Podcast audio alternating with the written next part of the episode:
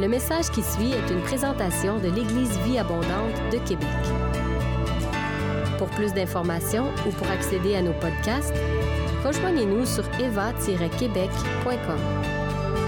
Bonne écoute!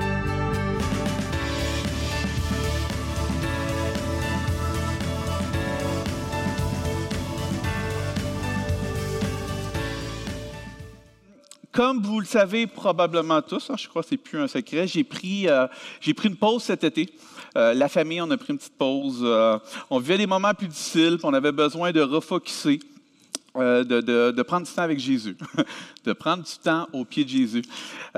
puis, puis dans mon temps de réflexion, il y a toujours une question qui me revenait. Pourquoi je fais ce que je fais? Hein? Je ne sais pas si vous avez déjà posé cette question-là. Pourquoi je fais ce que je fais? Quelles sont mes motivations de ces choix? Qu'est-ce qui motive ces choix? Et je suis pas mal certain qu'il y a des gens qui vont se retrouver dans ça. Euh, je suis quelqu'un qui a toujours mis beaucoup d'importance sur les tâches. Pour moi, c'est important. Euh, de, bien faire les choses. Pour moi, c'est important de, de, de je dois faire ça, je dois faire ceci. Puis si je ne le fais pas, hmm, qu'est-ce que les gens vont penser? Et même, qu'est-ce que Dieu va penser? Si je n'atteins pas ce niveau d'excellence-là, qu'est-ce que les gens vont dire? Est-ce que Dieu va me regarder avec le même, regard? Ce qui, déterminait, ce qui déterminait la plupart de mes choix, de mes décisions, c'était souvent pas Dieu. Et je vous le confesse ce matin. C'était la peur, cette peur de toujours décevoir. Qu'est-ce que ça apportait, vous pensez? La frustration, la déception, de la fatigue. Tu la pression de dire il faut que je là tout le temps. Parce que sinon, Dieu ne m'acceptera pas dans sa présence. Vous comprenez? Et j'étais incapable de dire non. Et merci Seigneur, graduellement, hein, ça fait plusieurs années, je progresse dans ça. Je pas capable de dire non parce que je me dis, si je dis non, peut-être que je vais passer aux côtés de ce que Dieu pour ma vie. Et le titre de mon petit partage ce matin, c'est Transformé par sa révélation. Et il y a un verset dans Jean 15, 15. Je ne sais pas si ça vous arrive de lire un verset, là c'est correct, et de le relire. Et d'un coup, ça fait Wow! Et j'aimerais qu'on puisse lire ensemble Jean 15, 15. Et c'est Jésus avec euh, ses, ses, disciples qui leur dit, je ne vous appelle plus serviteur parce que le serviteur ne sait pas ce que fait son maître.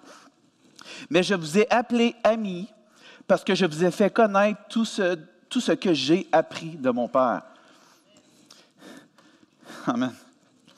Et, le, terme serviteur dans certaines versions de la Bible, c'est esclave. Être dans la même pièce que Jésus, de le suivre à distance, était probablement ce qui aspirait le, le mieux dans leur vie. Mais Jésus les avait fait entrer dans leur vie il leur offre un des plus grands privilèges, passer du statut de serviteur à ami de Jésus. Ami intime. Puis Jésus est le meilleur exemple de cette amitié, de cette intimité. Il va dire hein, dans Jean 15, 13, deux versets avant, Il n'y a pas de plus grand amour que de donner sa vie pour ses amis. Et lorsque Jésus fait cette révélation aux disciples, il va le faire en décrivant les deux positions, les deux rôles. Il dit, le serviteur n'a pas accès au domaine personnel et intime de leur maître. Il fait normalement ce qu'on lui demande de faire, sans vraiment savoir ce que fait son maître. Si on dit que je dois le faire, mais coudons, sûrement que c'est la vérité. Et je vivais dans cette... Euh, cette difficulté-là. Donc, je le fais sans trop me poser de questions. Je me dis, OK, si on me le demande, c'est sûrement Dieu veut que je le fasse. Vous comprenez? Puis si je ne le fais pas, qu'est-ce qui va se passer? Et le serviteur, dans ce sens-là, est axé sur les tâches. Et c'est correct, hein? Dieu appelle, on est appelé serviteur de Dieu, hein? Puis c'est correct d'être à son service, puis de, de s'impliquer, puis c'est, n'est pas le point ce matin. Mais les amis ont un centre d'attention qui est différent. L'ami a accès au secret du cœur du Père, cette révélation de sa présence, de qu'est-ce que lui veut, de son intimité. Hein, Jésus les amène à détourner leur regard de leur tâche à accomplir pour le regarder lui.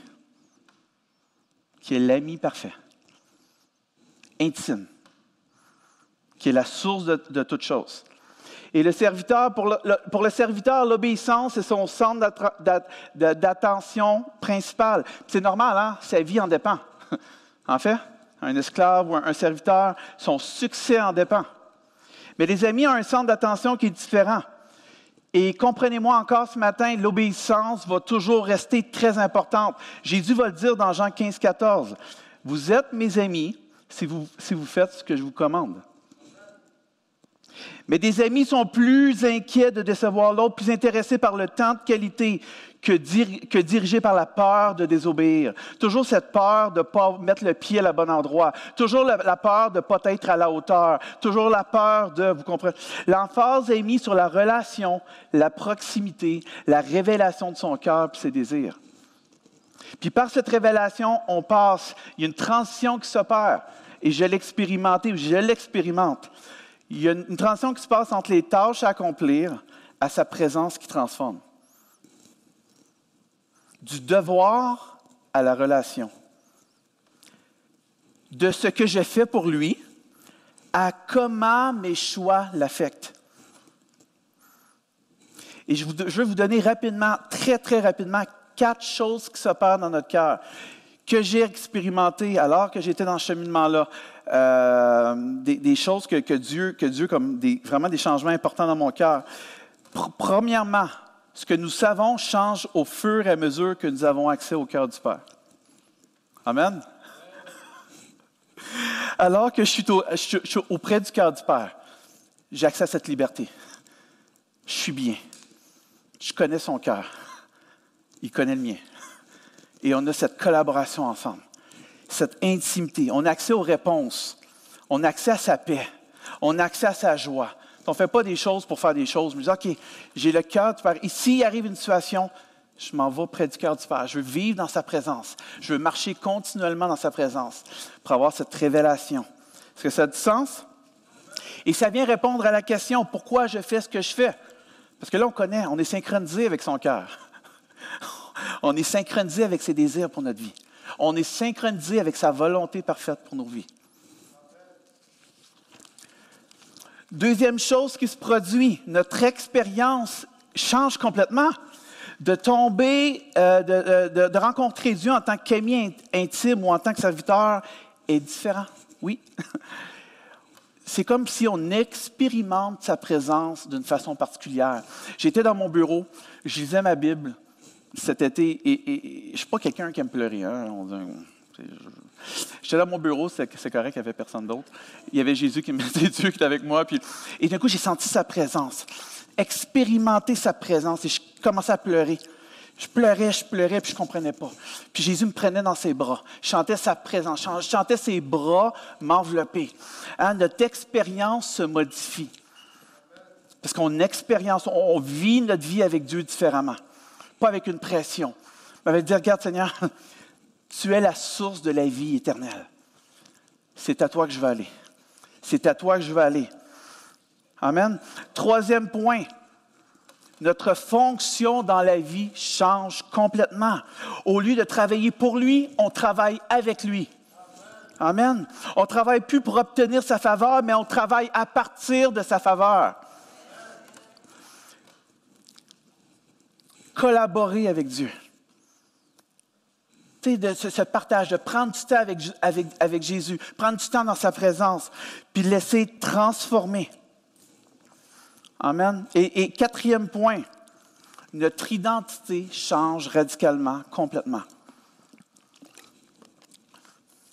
En fait, notre identité donne le ton de tout ce que nous faisons et tout ce que nous devenons au lieu d'être paralysé par la peur des gens, au lieu d'être paralysé par les tâches ou par dire si moi je ne le fais pas, qui d'autre va le faire? On est dirigé, on connaît notre valeur, on connaît ce que Dieu a pour nos vies, on est ferme dans notre identité. Le Seigneur, je ne me poserai pas mille une questions. Ce que je veux plaire, à qui je veux plaire, c'est toi seul. Je ne veux pas plaire aux gens à gauche, à droite. Seigneur, je veux plaire à ton cœur. Seigneur, je veux entrer pleinement dans le plan que tu as pour ma vie. je pense que chacun de nous entrer pleinement dans, ce rôle, dans qu'est-ce que Dieu nous appelle. J'aimerais inviter Marika au piano. Euh, ah, je regardais là-bas. Plus paralysé par la peur. Vive ce que le Père dit. Expérimenter ce que le Père dit de nous. Et il y a une scène dans la Bible qui, est venue beaucoup me parler euh, dans les derniers mois, dernières semaines. C'est celle de Marie et Marthe. On va lire ensemble. Pendant qu'ils étaient, je pense qu'on a sur la, projection, pendant qu'ils étaient en route, Jésus entra dans un village. Là, une femme nommée Marthe l'accueillit dans sa maison, sa maison. Elle avait une sœur appelée Marie. Celle-ci vient s'asseoir, vint s'asseoir au pied de Jésus. Et elle écoutait ce qu'il disait, le cœur du Père. Pendant ce temps, Marthe était affairé aux multiples travaux que demandait le service. Il faut comprendre, hein? tu as un invité d'honneur qui arrive chez toi. Super bien intentionné. Elle voulait préparer le mieux possible. Puis là, elle s'approche de Jésus, un petit peu euh, choquée ou, ou troublée. Elle s'approcha de Jésus et lui dit, Maître, cela ne te dérange-t-il pas de voir ma sœur me laisser seul à servir? Dis-lui donc de venir m'aider. Mais le Seigneur lui répondit. Quand le Seigneur répond, puis il répète deux fois ton prénom. il veut te parler. Marthe, Marthe, tu t'inquiètes et tu t'agites beaucoup de choses. Il n'y a qu'une seule qui soit vraiment nécessaire.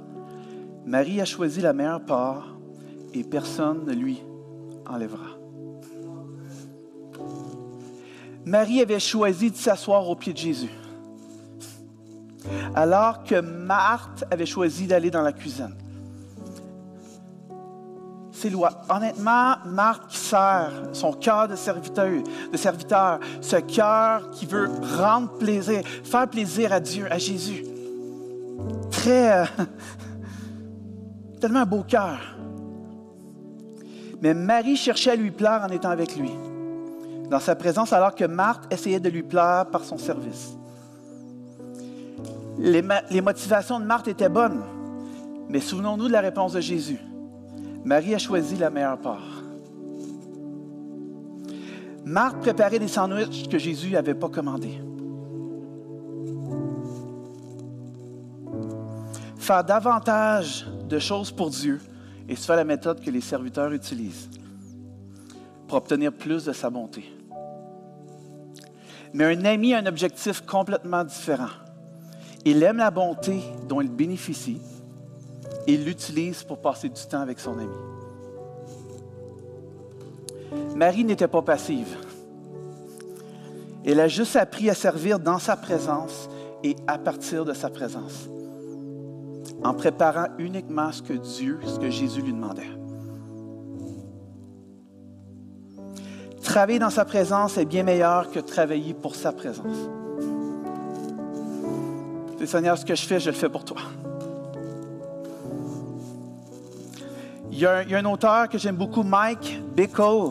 Peut-être qu'il y en a qui le connaissent ici. Il va dire ceci, c'est venu complètement chambouler ma façon, ma façon de voir. Il y a des amoureux et des travailleurs.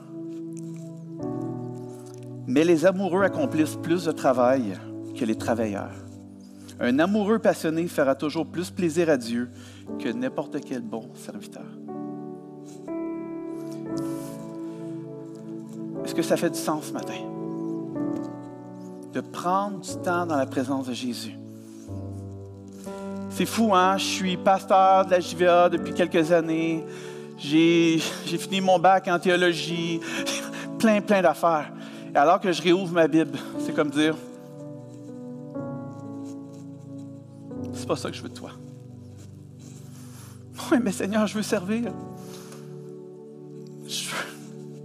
Je veux, que les gens me regardent bizarre. C'est, c'est bon, qu'est-ce qu'il fait? J'ai dit, c'est pas, c'est pas ça qui est important. C'est que moi, je te regarde et je sois fier de toi. Seigneur, je veux ton approbation à toi. Seigneur, je veux ta présence, Seigneur. Seigneur, nous voulons ta présence plus que toute autre chose, Seigneur. Seigneur, nous voulons être transformés par cette révélation, Seigneur. Heidi Baker, vous connaissez?